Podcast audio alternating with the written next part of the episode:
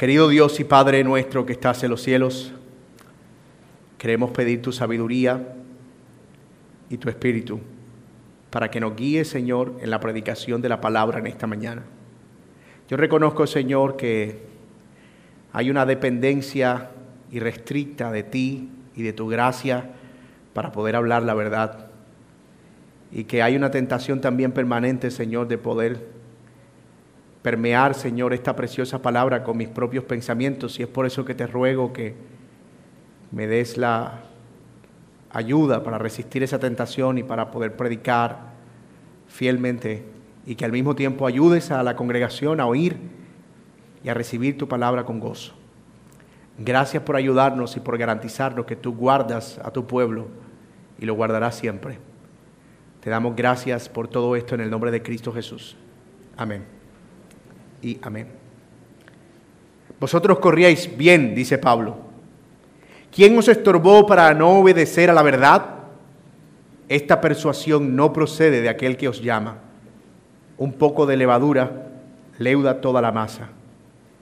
Yo confío respecto de vosotros en el Señor, que no pensaréis de otro modo, más que el que os perturba llevará la sentencia, quien quiera que sea. Y yo, hermanos, si aún predico la circuncisión, porque ¿por qué padezco persecución todavía? En tal caso se ha quitado el tropiezo de la cruz. Ojalá se mutilasen los que os perturban. Señor, te damos gracias por tu palabra. Amén. Todos alguna vez, alguna vez, nos hemos enfrentado al deseo de ver a los malos recibir su merecido. Si tú estás familiarizado con el cine, con las películas, con las series, muy seguramente no eres ajeno a ese sentimiento. Nos abruma solo pensar que el malvado, el malo, se salga con las suyas. Y aunque en el fondo sabemos que por lo que el cine es, siempre los buenos ganan y los malos pierden, uno se queda hasta el final de la película porque uno quiere ver con cierta fascinación cómo es que el malo es vencido, cómo es que el malo muere. Hace pocos días empecé a verme con mis hijos la serie de la conocidísima historia de eh, los hermanos Baudelaire, una serie de eventos desafortunados. Y hay un malo caricaturesco que a mi juicio es el malo más malo que he visto en mi vida, porque me enoja el conde Olaf. Y el conde Olaf está obsesionado con matar a los hermanos Baudelaire y con asesinarlos. Y yo le decía a mi esposa, no resisto esa serie, porque no resisto que ese malo sea tan malo. Y uno como que a veces quisiera meterse ahí, y, pero, y acabarlo. De pronto usted le ha pasado con el duende verde, con Thanos, con algún otro malvado o malvado, con Vegeta, o con Cell o Freezer, alguna cosa de esas. Pero todos hemos experimentado en algún momento ese sentimiento. No causa fascinación natural ver la justicia aplicada a aquellos que procuran la maldad. Y si usted ha seguido esta serie o al menos ha estado leyendo la carta a los Gálatas, una cosa segura está en su cabeza como lo está en la mía. ¿Quiénes son esos benditos falsos maestros de los que tanto se habla? Esos que empezaron a perturbar la libertad de los hermanitos de Galacia, que empezaron a creer y eran tan firmes. ¿Cómo pueden ser tan malos de querer apartarlos del Evangelio solo para que sigan la corriente de su propia secta religiosa? Y la pregunta más importante, ¿cuál va a ser al final el destino de estos malos? Nos encantaría poder dar nombres aquí, ¿verdad? Y decir, el primer falso maestro era este, el segundo era este, este pero el texto no nos los provee. Sin embargo, el apóstol abordará el tema por última vez en esta carta. Sí, así como lo oí. Lo de los falsos maestros llegó hasta aquí. Y de su perturbación y de todo lo que hacen. Pero en esta ocasión lo que va a hacer Pablo es aclarar por qué, por más listos que ellos sean, por más daño que estén haciendo ahora o que le hayan hecho a los de la iglesia en ese momento, ellos no se iban a salir con la suya por muy sutiles que hayan sido en su estrategia de devolver a los creyentes de Galacia a una esclavitud de la ley cuando ellos estaban bien, al final ellos no tendrán éxito. Los malos serán desechados y los que son del Señor serán preservados de la maldad. Así que siguiendo con el argumento que iniciamos en el capítulo 5 de esta nueva sección de Gálatas, debemos decir que los creyentes unidos a Cristo están en libertad por la fe. Eso lo vimos la semana pasada y lo pueden ver en los versículos 1 al 6 que no deben volver otra vez al yugo de la esclavitud, sino perseverar en la esperanza o continuar sabiendo que tenemos una esperanza segura en la eternidad.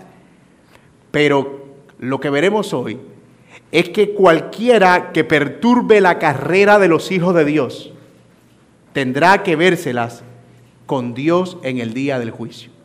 Cualquiera que se interponga en la carrera de los hijos de Dios de ir hacia la esperanza que el Señor les ha dado, de modo que intenten sacarlos del camino, tendrán que vérselas con el Señor en el día del juicio. Este texto no es un texto típico de Pablo.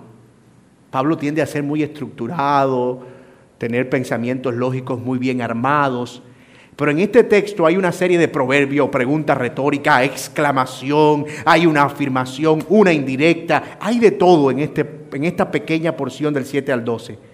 Así que lo que vamos a tratar de ver es cómo esas ideas que parecen sueltas en principio tienen un solo punto o conllevan a un solo pensamiento y es este, en palabras de Pablo, confío en el Señor que ustedes serán guardados le dice a los de Galacia, y que esos falsos maestros que no hablan en nombre de Dios sino en su propio nombre, serán juzgados.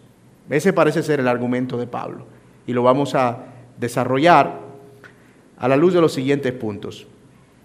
En primero, veremos una pregunta retórica sobre la identidad de los perturbadores del Evangelio. Y el segundo, porque van a ser dos puntos hoy, las características y el destino de los perturbadores del Evangelio.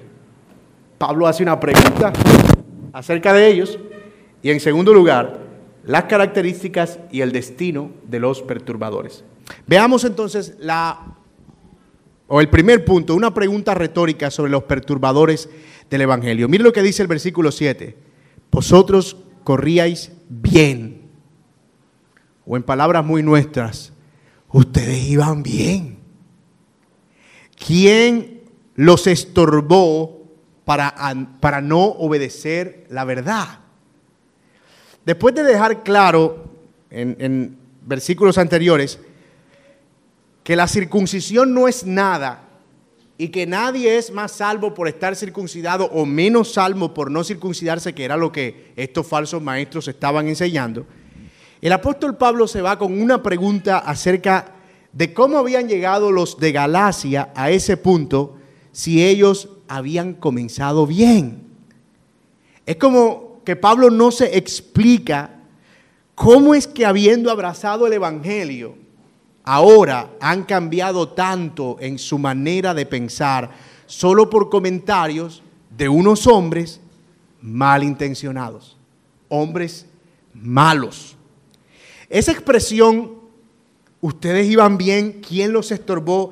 Se parece a una que nosotros usamos muy coloquialmente. Por ejemplo, cuando le hablamos a nuestros hijos y le decimos, ¿y a usted quién le dijo que? No es que nosotros estamos buscando que nuestros hijos nos respondan quién fue el que le dijo algo. Es una pregunta retórica. Nosotros no estamos investigando. ¿Y a usted quién le dijo que eso se hace así? Nosotros no estamos esperando que ellos nos diga, ah, no, fue mi profesor. No, nosotros estamos acusándolos con la pregunta y cuando la usamos de nuevo no estamos interesados en obtener información, sino en remarcar el sentido de lo que queremos corregir. Pues bien, más o menos ese es el uso que Pablo le da a esa expresión. ¿Quién los estorbó? Y tres cosas quedan claras en ese versículo 7. La primera, los de Galacia corrían bien. Ustedes iban en la carrera iban bien. Es interesante la analogía que Pablo hace de la fe cristiana con una carrera. Es seguro que se trata de una carrera de largo alcance en una carrera de 100 metros planos y donde gana no el que primero llega, sino el que llega. Es una carrera donde la meta es llegar, no llegar primero. Y Pablo dice, cuando ustedes, siendo gentiles, no judíos, que nunca habían oído de Dios en su vida, escucharon del Evangelio y empezaron a correr esta carrera de la fe, iban lo más de bien. Todo marchaba de maravilla. La segunda cosa que Pablo dice es que los que estaban siendo estorbados, esto es, distraídos, eran los que habían empezado precisamente bien la carrera.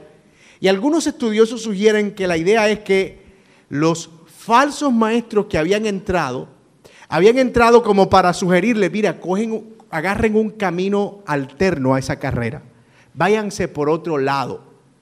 Por donde ustedes van, ah, Pablo les dijo que iban bien, pero, pero si agarran este camino, ustedes les va a ir mejor. Si se circuncida, van a ser más cristianos. Si guardan las leyes de Moisés, van a ser todavía más. Si guardan las leyes sobre la comida y todo eso, todavía más. Es decir, que los de Galacia estaban siendo estorbados por gente que los estaba llamando a tomar o a cortar camino. Y la tercera cosa que vemos en ese versículo es que lo que estaban estorbando o perturbando el andar de estos hermanos de Galacia estaban interesados en una sola cosa, alejarlos de la verdad del Evangelio, que en principio ellos habían recibido. Así que fíjense, ya en ese versículo 7 nosotros estamos viendo tres cosas interesantes. Ustedes corrían bien, pero alguien entró para perturbarlos. Sin embargo, esos que intentan perturbarlo, lo que quieren es alejarlo de la verdad de Cristo. En capítulos anteriores nosotros hemos identificado a esos hombres como judíos que muy probablemente habían escuchado algo de la fe cristiana, entonces tenían una mezcolanza entre cristianismo y judaísmo. Ellos no habían renunciado completamente al judaísmo y habían pegado el cristianismo como una fe de parche al judaísmo. Cuando en realidad lo que estaba haciendo el cristianismo era proponer que Jesús era el único camino al Padre por medio de la fe, lo que dejaba por fuera cualquier otra obra religiosa. Así que esta no es la primera vez que estos hombres entran en acción. Ya ellos se habían activado. Una vez escucharon que había creyentes en Antioquía, por ejemplo, una región también gentil, ellos se fueron a Antioquía de inmediato y empezaron a decirle, ay, se convirtieron a Cristo, qué bueno. Antioquía no judía. Ahora tienen que empezar a guardar también las normas de la ley. Cuando Pablo se enteró de eso, Pablo dijo, no, no, no, esto hay que hablarlo. ¿Cómo así? Ustedes están enseñando que además de ser cristianos, tienen que guardar las normas de la ley. Yo eso no lo veo de esa manera. Y se armó una discusión en la iglesia que tuvo que reunirse los líderes de la iglesia, los apóstoles, en lo que se conoce como el concilio de Jerusalén. Pablo estaba en ese concilio. Y la resolución de ese concilio, es decir, lo que ellos determinaron que iban a hacer, fue la siguiente. Voy a leer la carta que ellos enviaron a Antioquía en palabras de la nueva traducción viviente. Esta fue la carta. Nosotros los apóstoles y los ancianos, sus hermanos de Jerusalén, escribimos esta carta a los creyentes gentiles de Antioquía, Siria y Cilicia. Saludos. Tenemos entendido que unos hombres de aquí los han perturbado, noten la palabra, perturbado e inquietado con su enseñanza. Pero nosotros no los enviamos. Así que decidimos, después de llegar a un acuerdo unánimes, enviarles representantes oficiales, junto con nuestro amado Bernabé y Pablo, quienes han arriesgado la vida por el nombre de nuestro Señor Jesucristo. Les enviamos a Judas y a Silas. Este Judas no es el Judas que ya se había ahorcado. Para confirmar lo que hemos decidido con relación a la pregunta de ustedes. Y esta fue la decisión. Pues nos pareció bien al Espíritu Santo y a nosotros no imponer sobre ustedes una carga mayor que estos pocos requisitos, dos puntos. Deben abstenerse de comer alimentos ofrecidos a ídolos, de consumir sangre o la carne de animales estrangulados y de inmoralidad sexual. Si hacen esto, harán bien a Dios. Hechos capítulo 15, versículos 23 al 29. Si lo notan, parece que el consenso de la iglesia era que a los creyentes gentiles no se les iba a exigir que guardaran las normas de la ley judía, sino solamente unos pocos requisitos. No ofrecer sacrificio a los ídolos, que usualmente eran sacrificios de sangre y de animales no degollados, y que no practicaran inmoralidad sexual, porque evidentemente eso era algo que atentaba contra la fe y es propio de los mandamientos de la ley de Dios. No tendrás dioses ajenos delante de mí, no cometerás adulterio. Y que ellos sabían era una de las cosas que estaba más arraigada en la cultura pagana. Entonces decía, apártense de esas cosas para que no continúen viviendo en su vieja vida. Como vemos, lo de perturbar la libertad de los libres era el trabajo de esos hombres. Sea, parecía que ellos estaban cazando donde escuchaban que había cristianos. Ay, se convirtieron unos gentiles. O sea, ellos no se ganaban sus propios discípulos. Cuando escuchaban que unos gentiles paganos se habían convertido a Cristo, allá iban. Buenas, por aquí visitándolo. Este, ¿Usted creyó en Cristo? Sí, ay, qué bueno, no sabe cuánto nos alegramos. Nosotros también somos cristianos, pero además de eso, Ustedes tienen que circuncidarse y mira, tienen que empezar a guardar el sábado y tienen que empezar a guardar las fiestas y tienen que empezar a vestirse de esta manera y tienen que empezar a no comer esto y a comer aquello y a no ir a tal lugar y a no tocar y a no comer y a no vivir y a no respirar y a no hablar. Porque esto es pecado, esto es pecado, esto es pecado, esto es pecado, esto es pecado, esto es pecado, esto es pecado. Y claro, los nuevos gentiles que estaban empezando en la fe decían, oh, esta gente viene de Jerusalén, de donde vino Cristo. Esta gente viene y lo mostraron en la Biblia porque está ahí en Éxodo y en Levítico. Esta gente tiene que estar en lo correcto. Y estos novatos fueron fácilmente extraviados. Entonces ya entendemos en la idea de Pablo de ustedes iban bien, pero llegaron estos perturbadores a intentar apartarlos de la verdad. Ahora, yo quiero destacar en términos prácticos varias cosas. La primera, debemos vigilar cómo corremos nuestra carrera de la fe. Debemos revisar y evaluar continuamente nuestra fe. Pablo dijo en su momento, examínense cada uno de vosotros para ver si todavía está en la fe. Porque podemos desviarnos de la carrera sin darnos cuenta. Debemos revisar y evaluar continuamente si la fe está teniendo un efecto en nuestra vida, si todavía permanecemos en el camino de la verdad. Y la forma de hacerlo es examinar qué tan importante es el papel de las escrituras en nuestra vida. ¿Qué tan guiado estoy siendo por la palabra de Dios en lugar de mis propios pensamientos, de la cultura del mundo o de las voces de los hombres? No podemos correr esta carrera, mis amados, sin la ayuda del Señor y sin tener una meta clara en nuestros ojos, que es Cristo, el autor y consumador de la fe. Somos ya para desviarnos y sin darnos cuenta. Tampoco debemos ser ingenuos con el hecho de que existen personas cuyo único interés es hacer que algunos se aparten de la verdad. Satanás es sutil los enemigos de la fe no son los satanistas, créanme, ni los brujos, ni los que sirven al diablo. Los enemigos de la fe son sutiles, se disfrazan de ángel de luz, dice el apóstol Pablo. Y su estrategia no es mostrarse como alguien contrario a la verdad, sino como una alternativa a la verdad. Ah, mira, es sí, es con que Dios os ha dicho, ah, sí, sí, eso es verdad, pero también tergiversar la palabra como alguien que puede ayudarte a modificarla ligeramente. Ah, tú oíste que te fue dicho tal cosa, pero ¿no has pensado que tal vez también deberías? Pero por otro lado, no debemos vivir atemorizados de que nuestra fe vaya a ser socavada.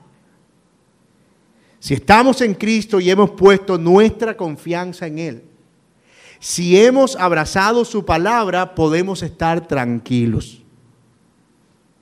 Porque los malos, los perturbadores serán castigados y los del Señor serán preservados. Ese es el final de la historia. Y eso es lo que vemos en los siguientes versículos que Pablo deja muy claro.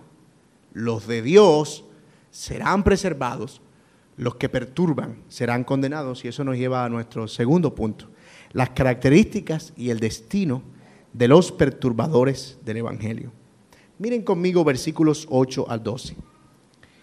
Esta persuasión no procede de aquel que os llama, punto. Un poco de levadura leuda toda la masa, punto. Yo confío en el Señor que, vos, eh, que no pensaréis de otro modo más que el que os perturba llevará la sentencia quien quiera que sea, punto. Y yo, hermanos, si aún predico la circuncisión, ¿por qué padezco persecución todavía? En tal caso se ha quitado el tropiezo de la cruz. Punto. Ojalá se mutilasen los que, los que os perturban. Punto. Y hago referencia a esto de punto, punto, punto, porque son como sentencias proverbiales de Pablo. Él no está desarrollando una idea, sino como que está soltándolas así una detrás de la otra. Y cada una de ellas apunta a un propósito, pero todas en conjunto a un propósito final. Los malos serán condenados, los de Dios serán preservados del error. Y miren, por ejemplo, cómo Pablo describe esto en cada una de estas líneas, acerca de los falsos maestros y de estos perturbadores que habían entrado encubiertamente en Galacia. Él presenta en primer lugar su falsa autoridad, cuando dice, esta persuasión no procede de aquel que os llama. Presenta la sutileza de su proceder, un poco de levadura leuda toda la masa presenta también el fracaso de su trabajo en los verdaderos creyentes. Dice, yo confío respecto de vosotros en el Señor, que ustedes no se van a dejar torcer, que no pensaréis de otro modo, que ustedes no se van a desviar. También presenta Pablo aquí la sentencia de su juicio, mas el que os perturba llevará la sentencia, quien quiera que sea. También presenta las artimañas que ellos usan para desacreditar al mismo Pablo. Yo, hermano, si aún predico la circuncisión, ¿por qué padezco persecución todavía? En tal caso se ha quitado el tropiezo de la cruz. Y finalmente, Pablo presenta el deseo para ellos. Ojalá se mutilasen los que os perturban. Vamos a desarrollar cada una de esas sentencias y ver qué contienen. ¿Qué es lo que Pablo está describiendo de estos perturbadores y de estos falsos maestros? Y vamos a ver qué tiene eso que ver con nosotros. Cómo eso se aplica a nuestras vidas en el día de hoy. Veamos en primer lugar de manera ampliada lo que encontramos en el primer versículo de esta lista, o en, el primer ítem de esta lista, su falsa autoridad. Su falsa autoridad. El texto dice, esta persuasión no procede de aquel que os llama. Es decir, no procede de Dios. Lo que estos falsos maestros decían era que iban en nombre de Dios y hablaban de parte de Él. Pero vemos que ni siquiera iban de parte de los apóstoles. ¿Se acuerdan la carta que acabamos de leer? Yo cuando leí esa carta me emocioné mucho. ¿Sabe lo que es leer una carta enviada por los apóstoles a una iglesia? Era emocionante, ¿verdad? Y en esa carta los apóstoles dijeron, esa gente que está perturbando no va en nombre de nosotros. Dicen que van en nombre de nosotros, pero nosotros no los enviamos.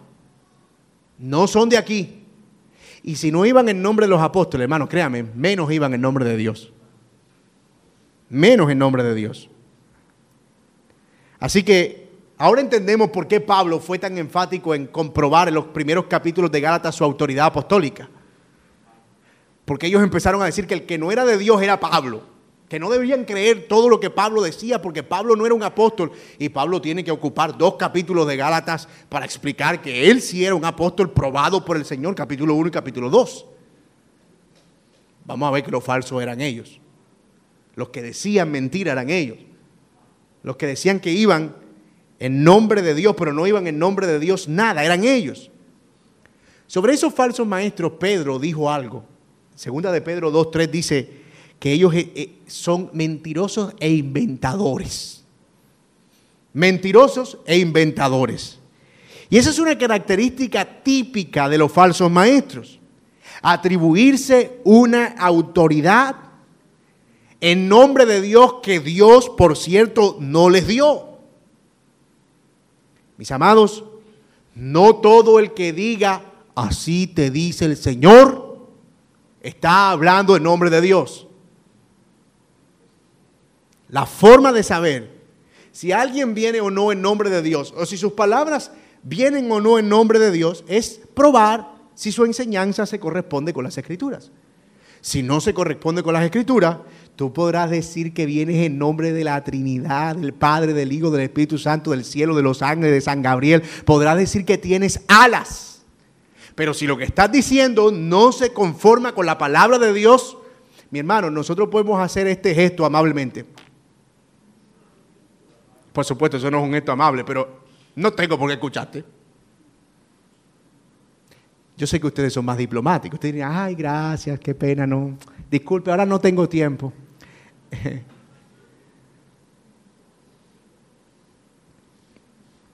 Como bien señalaría alguien, si alguien dice, así dice el Señor, más vale que tenga un capítulo y un versículo. Porque ese era el mal de los falsos profetas en los días de Israel que decían, así me ha hablado el Señor. Y el Señor no había hablado nada. Yo no he dicho nada. Así dice el Señor. Yo no he, dicho nada. Y encima se atribuyen esa autoridad.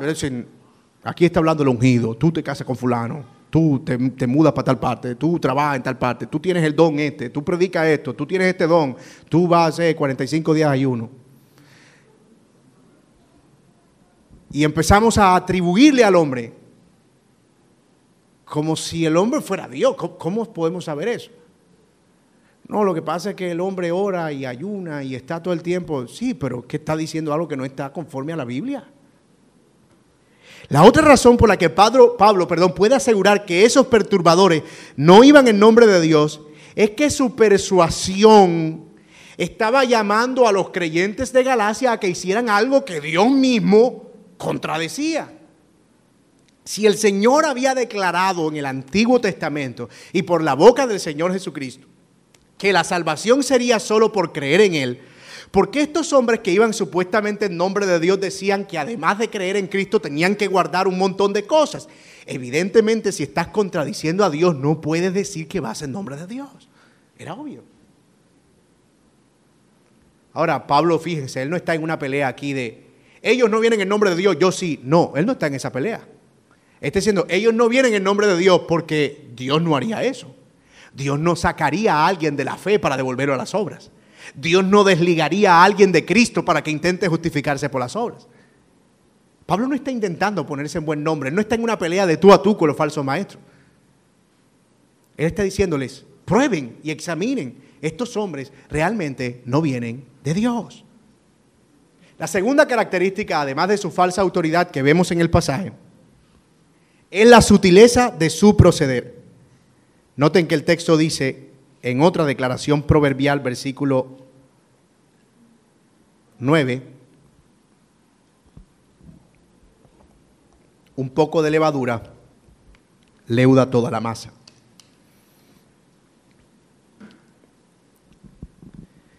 Esos perturbadores eran sigilosos. Lo hacían poniendo un poquito de levadura sobre la masa.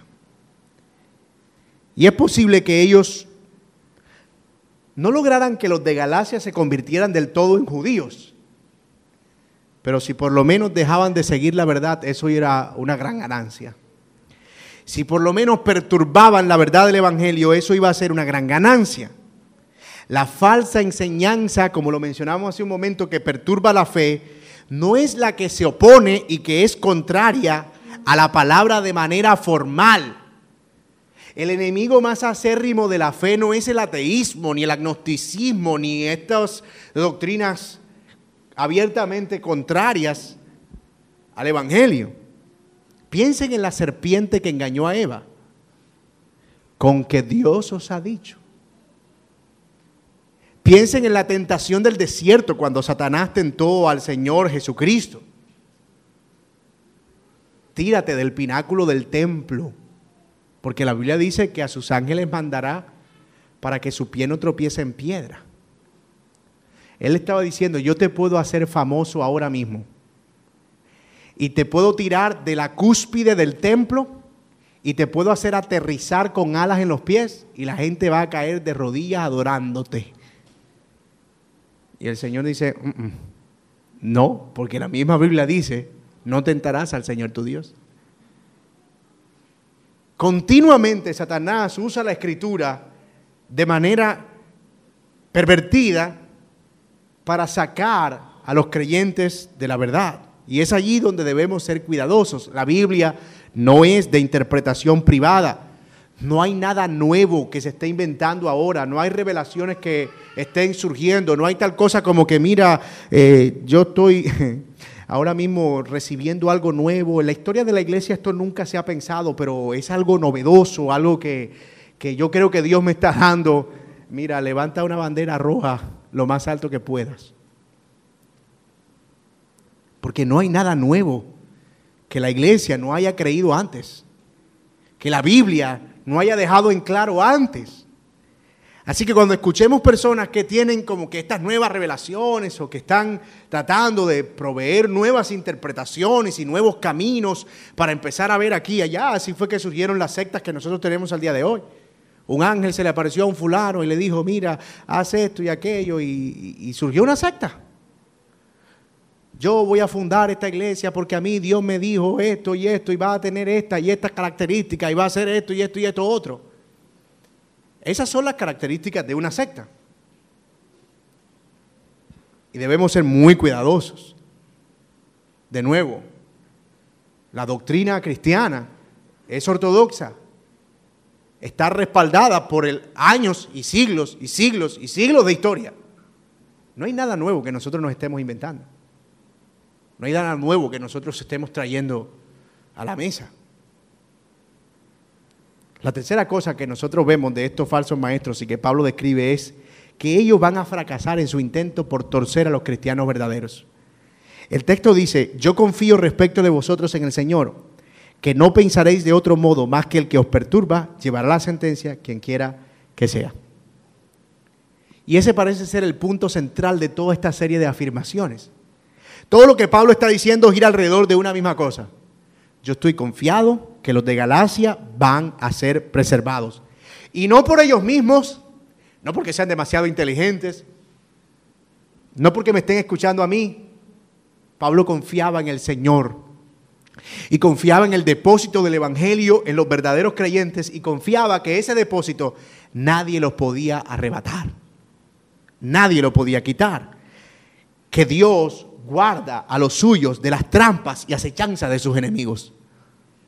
Al final, escuchen esto, el error no triunfará sobre la verdad.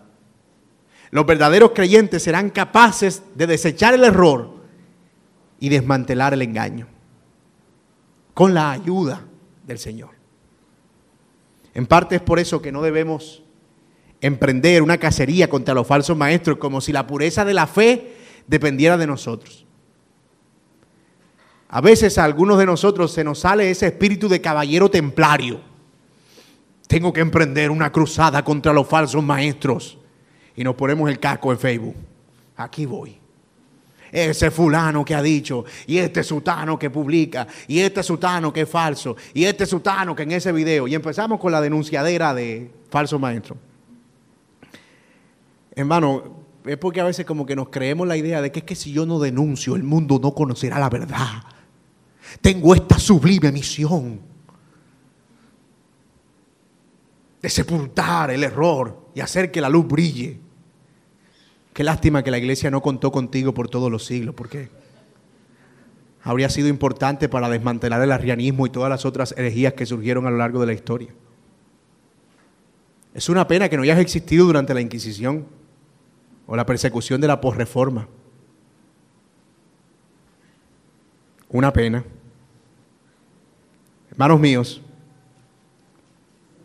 siempre ha habido personas que intentan enseñar cosas que no están conforme a la verdad. Es decir, los falsos maestros existen ahora, existieron el año pasado, estaban antes de la pandemia, ahora hay menos que antes de la pandemia, gracias a Dios, pero han existido toda la vida. Existieron en los días de Jesús.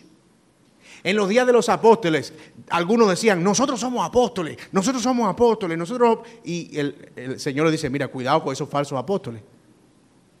El mismo Señor dijo, vendrán falsos maestros y falsos profetas y gente diciendo, yo soy Jesús, yo soy el Cristo, ya vine, yo tengo autoridad, yo hablo el nombre de Dios, no los oigan. Este tema de falsos maestros y falsas enseñanzas y gente que perturba la verdad, eso no es nuevo. Incluso cuando la palabra de Dios fue escondida de la gente común y corriente por más de mil años, Dios permitió que ella estuviera de vuelta en las manos y frente a los ojos de los creyentes. Y ese fue el logro de la reforma protestante. Volver a poner la Biblia en manos de la gente. El trigo y la cizaña crecen. ¿Y saben qué? Hay que dejarlos crecer, trigo y cizaña. Porque se parecen el trigo y la cizaña. Es más, tú jurarías que una mata de trigo es de cizaña. O que una de cizaña es de trigo. Pero el día del juicio, el Señor que sí sabe que es trigo y que es cizaña, porque Él pesa el fruto, Él dará a cada uno su recompensa. A veces en nuestra buena intención queremos arrancar toda la cizaña que nos encontramos enfrente. Pero el Señor advirtió, cuidado, con que queriendo arrancar cizaña, arranques trigo también juntamente con ella. Sobre esto yo debo decir, a manera de confesión vergonzosa, pero para la gloria de Dios, que por un buen tiempo yo me vi tentado a usar mis redes sociales para disparar odio continuo contra lo que sabía que enseñaban un evangelio equivocado. Si usted estaba, entraba a mi timeline y usted no era un reformado de hueso colorado, usted iba a salir con el pie explotado de ahí porque estaba decidido a convertir al mundo entero. Pero sin darme cuenta me estaba llenando de orgullo y de autosuficiencia. ¿Y saben qué? Nunca logré que un solo falso maestro me dijera, oh, nunca había reflexionado en esa verdad tan profunda que usted acaba de expresar desde las escrituras. A partir de hoy seré un fiel seguidor de las doctrinas bíblicas. Nunca. Es más, nunca gané un debate. Es más, nunca he visto a alguien en Facebook diciendo, oh, sabes, no lo había visto de esa manera. De verdad que me ha convencido tu argumento. A partir de hoy pensaré otra cosa. Nunca. Es más, si a alguien le ha pasado que me envíe una captura de pantalla. Porque nadie está dispuesto ahí a aprender o a perder un argumento ahí. Todo el mundo quiere mostrar su, quién es y lo que cree y, y sus convicciones. Y eso no está mal. Pero debemos ser cuidadosos. Porque en ese intento nos encontramos exhibiendo un orgullo que es tan pecaminoso como el estar en el error. Me di cuenta que yo solamente estaba usando a los falsos maestros para que la gente pudiera verme a mí y ver mi celo y ver que yo sí sabía. O sea, yo no estaba interesado en ganarlos. Estaba interesado en usarlos como una pared en donde rebotara mi orgullo. Aquí te va la crítica, pero, pero es para que veas cuánto yo sé, cuánto celo tengo. Y de nuevo, yo no digo que no debemos oponernos al error. No digo que debemos ser pasivos y permisivos. Para eso Dios dio la iglesia local. Para que en la iglesia local, por medio de la disciplina eclesiástica, nosotros abramos procesos contra los que enseñan error. Y si hay uno que enseña falsa doctrina, Pablo le dice a Timoteo que el tal sea echado de la congregación. Esta es nuestra jurisdicción. No estamos llamados a una cacería de brujas o de herejes o de falsos maestros. Lo que digo es que debemos más bien hacer prevalecer la verdad y dejar que Dios mismo pelee por sí mismo, porque algo que yo sospecho es que Dios se puede defender solo yo no sé, yo tengo esa sospecha, como que Dios puede pelear por sí mismo. Y que la verdad de Dios puede defenderse por sí misma.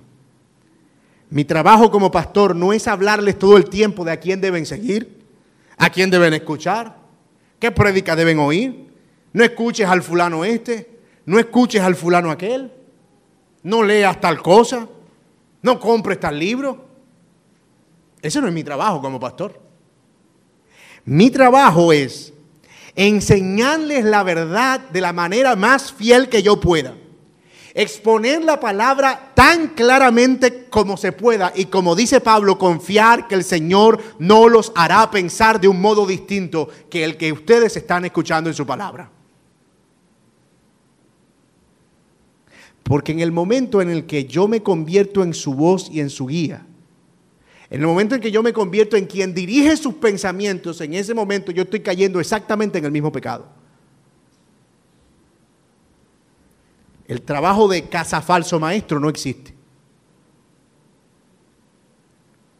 Somos promotores de la verdad de Dios y ella prevalece por sí misma. Cuando nosotros exhibimos la verdad con claridad, estamos haciendo el mejor trabajo que podemos hacer contra los falsos maestros. Y aunque Pablo aquí está siendo enérgico contra estos perturbadores y estos promotores, y está hablando de que si algunos de ellos incluso se habían hecho miembros de la iglesia y encubiertamente se habían eh, infiltrado, debían echarlo fuera, lo vimos cuando estábamos en la parábola de, o en la alegoría de Agar y de Sara, el asunto de Pablo aquí es revelador. Yo confío al respecto de vosotros en el Señor, que no pensaréis de otro modo.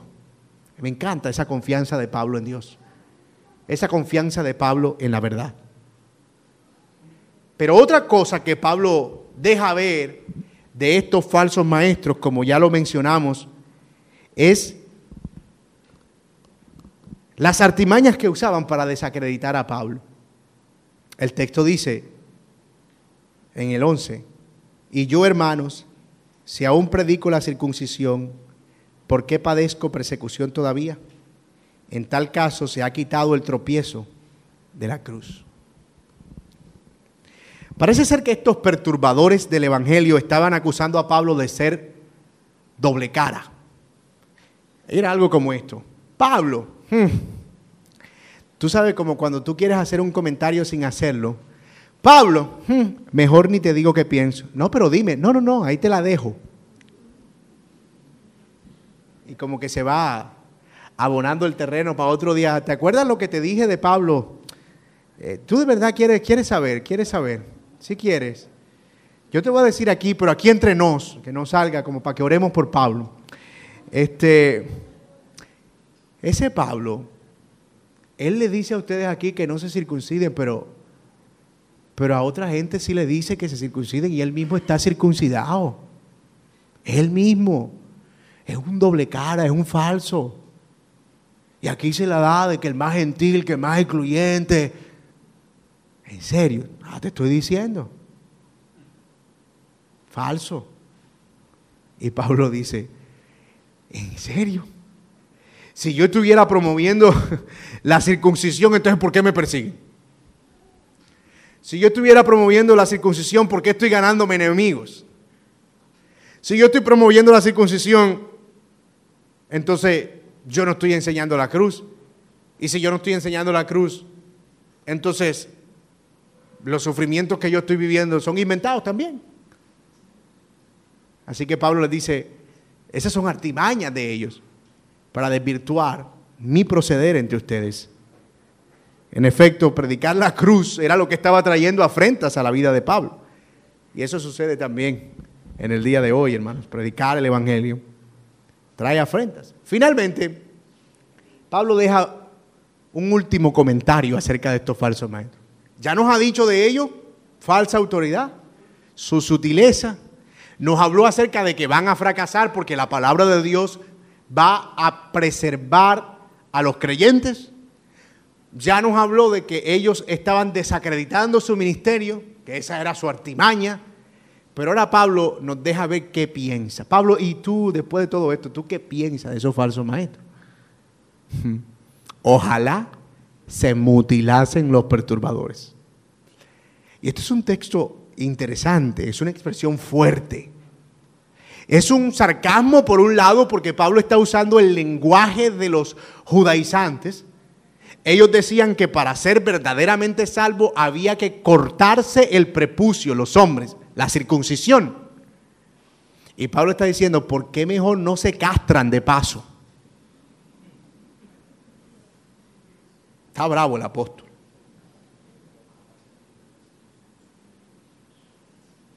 Algunos han interpretado aquí que Pablo está diciendo, mejor que se castren para que no se reproduzcan. Está fuerte el apóstol. Pero parece ser, parece ser, que la idea es, un poquito más cultural de Pablo. Esa palabra se usa en Deuteronomio 23 en la versión griega de la Septuaginta cuando eh, el Señor dice no entrará en la congregación el que esté castrado. Es, la misma palabra. O sea que Pablo aquí cuando se refiere a mutilar se está refiriendo a la castración genital de los hombres. Y, y él está diciendo, ojalá se mutilasen los que os perturban, no tanto en el sentido de un deseo de mal, eh, porque si así fuera, él diría, ojalá se mueran. Eso habría sido como más directo. ¿Por qué no se cortan la cabeza mejor y se mueren de una vez? Pero no. Eso sería un poco contradictorio con lo que Pablo viene desarrollando, que es, no es tanto váyanse de frente con ellos y, y dicen pelea y garra con ellos. No, él lo que está diciendo es, ustedes perseveren en la verdad, manténganse en el camino. Y entonces, ¿a qué se refiere este asunto de ojalá se mutilasen? Parece que tiene que ver más con eh, parte de eh, un culto pagano, más específicamente eh, a una diosa griega, la diosa Atis, cuyos sacerdotes tenían que ser eunucos castrados. Entonces Pablo está sugiriendo como que si esa circuncisión no sirve para nada, ¿por qué mejor no se mutilan y se convierten en sacerdotes paganos de una vez? Es como decir, tanto la circuncisión como la castración es lo mismo. Es paganismo, es, es desconectarlos del Evangelio, es desconectarlos de Cristo. Así que el deseo de Pablo es, ¿por qué mejor no se revelan como lo que son? gente pagana que lo único que quiere, como los dioses de esta o los sacerdotes de estos dioses, apartarlos de la sincera fidelidad a Cristo. ¿Por qué no salen del closet de una buena vez? En otras palabras, como sacerdotes paganos. ¿Por qué no hacen el trabajo completo? Ojo, eso no quita que Pablo sigue bravo. Está bravo. Cuando dice, él no está ahí, ay no, ojalá, ay ojalá, qué buen deseo tengo de que ellos eh, practiquen la castración. Eh, no, él está ahí. Mire que no sé si en su Biblia está con signos de interrogación, de admiración o de exclamación. Ojalá se mutilasen los que os perturban. Ahora bien, hermanos, hemos visto que los creyentes son llamados a vivir en libertad por la fe en Cristo Jesús. Hemos visto también en este capítulo 5 que deben tener cuidado de no devolverse a intentar justificarse por las obras, específicamente la circuncisión, y de no prestar el oído a estas fábulas. Pero hemos visto también, como ha sido claro en este sermón, que cualquiera que perturbe a los creyentes tendrá que verse con el juicio de Dios. Y aquí hay un recordatorio de las sabias palabras del Señor Jesucristo. Pero al que haga tropezar a uno de estos pequeñitos que creen en mí, mejor le sería que le colgaran al cuello una piedra de molino. O sea que después de todo Pablo fue más amable que el Señor. ¿Cierto? Yo diría, uy, qué fuerte Pablo. Aquí, uy, qué bien por el Señor. El Señor fue más genérico. Ojalá se atasen una piedra en el cuello de molino y se de esas que mueven un asno y se ahogaran en lo profundo del mar, o sea, que se ahoguen, que el cuerpo ni flote.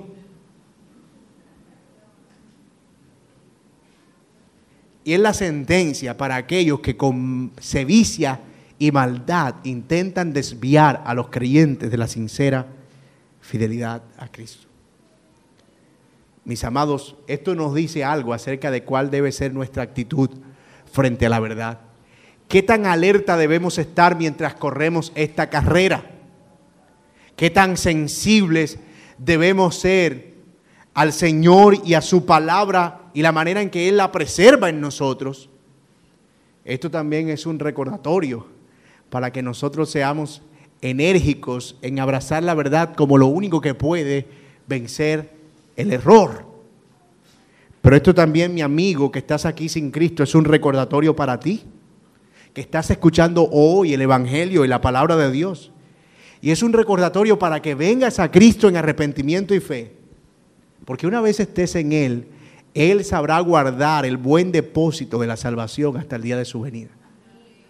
Una de las grandes preocupaciones que tenemos cuando estamos sin Cristo y escuchamos la palabra y nos gusta es, yo no quiero porque si empiezo y la embarro, y después, y, si arranco y me devuelvo, y si, y si de pronto creo y después voy a burlarme de la iglesia, y yo no quiero hacer eso, yo quiero mucho a esa gente. Mira, esto no depende de nosotros. Es el Señor el que nos sostiene y el que hace que su palabra sea preservada en nosotros. Así que tú solo tienes que creer. Porque la misma fe con la que tú te anclas a Cristo es la misma fe que te va a sostener, que te va a hacer crecer y que te llevará a la gloria final. La misma gracia que te salva, mi querido amigo, es la gracia que te sostiene y te sostendrá hasta el último de tus días. Así que hoy tú puedes venir a Cristo, confesar tus pecados y confiar en su sustento para siempre. Oremos. Señor, quiero darte gracias por tu palabra. Gracias por concedernos este privilegio de estar, Señor, en tu verdad y poder ver en este pasaje que si hoy nosotros estamos abrazando tu palabra y tu evangelio, no es por alguna habilidad propia, sino porque tú nos has hecho perseverar y nos has hecho ver con claridad, tal vez, Señor, lo que antes no veíamos. Y eso nos debe llevar a una vida de humildad y no de jactancia. No somos mejores que otros, Señor. No somos mejores que nadie. Señor, tú eres quien ha obrado en nuestra vida y lo ha obrado de manera perfecta. Y estamos muy agradecidos con eso, Señor. Gracias por ser también nuestra ayuda, especialmente cuando sentimos que hay tantas cosas que escuchamos aquí y allá. Este texto hoy nos ha dado confianza de que al final los que son del Señor serán preservados en la verdad y la misma verdad hará que puedan repeler el error. Señor, gracias y te pedimos que nos des un corazón cada vez más sensible a esa verdad, de modo, Señor, que cada vez más podamos identificar el error y no permitir su entrada ni a nuestra mente ni a nuestro corazón. Señor, a ti la gloria por los siglos. Pon este celo por la palabra en nuestros corazones y este celo por la verdad. Un celo santo, un celo que confía que al final quien se encarga de todo eres tú, Señor, y que no podemos nosotros arrancar trigo junto con cizaña, porque podemos, Señor, hacer más daño que bien. Ayúdanos a confiar que al final la iglesia prevalecerá y que la verdad no sucumbirá ante el error. Te damos toda la gloria y la alabanza por los siglos de los siglos. Amén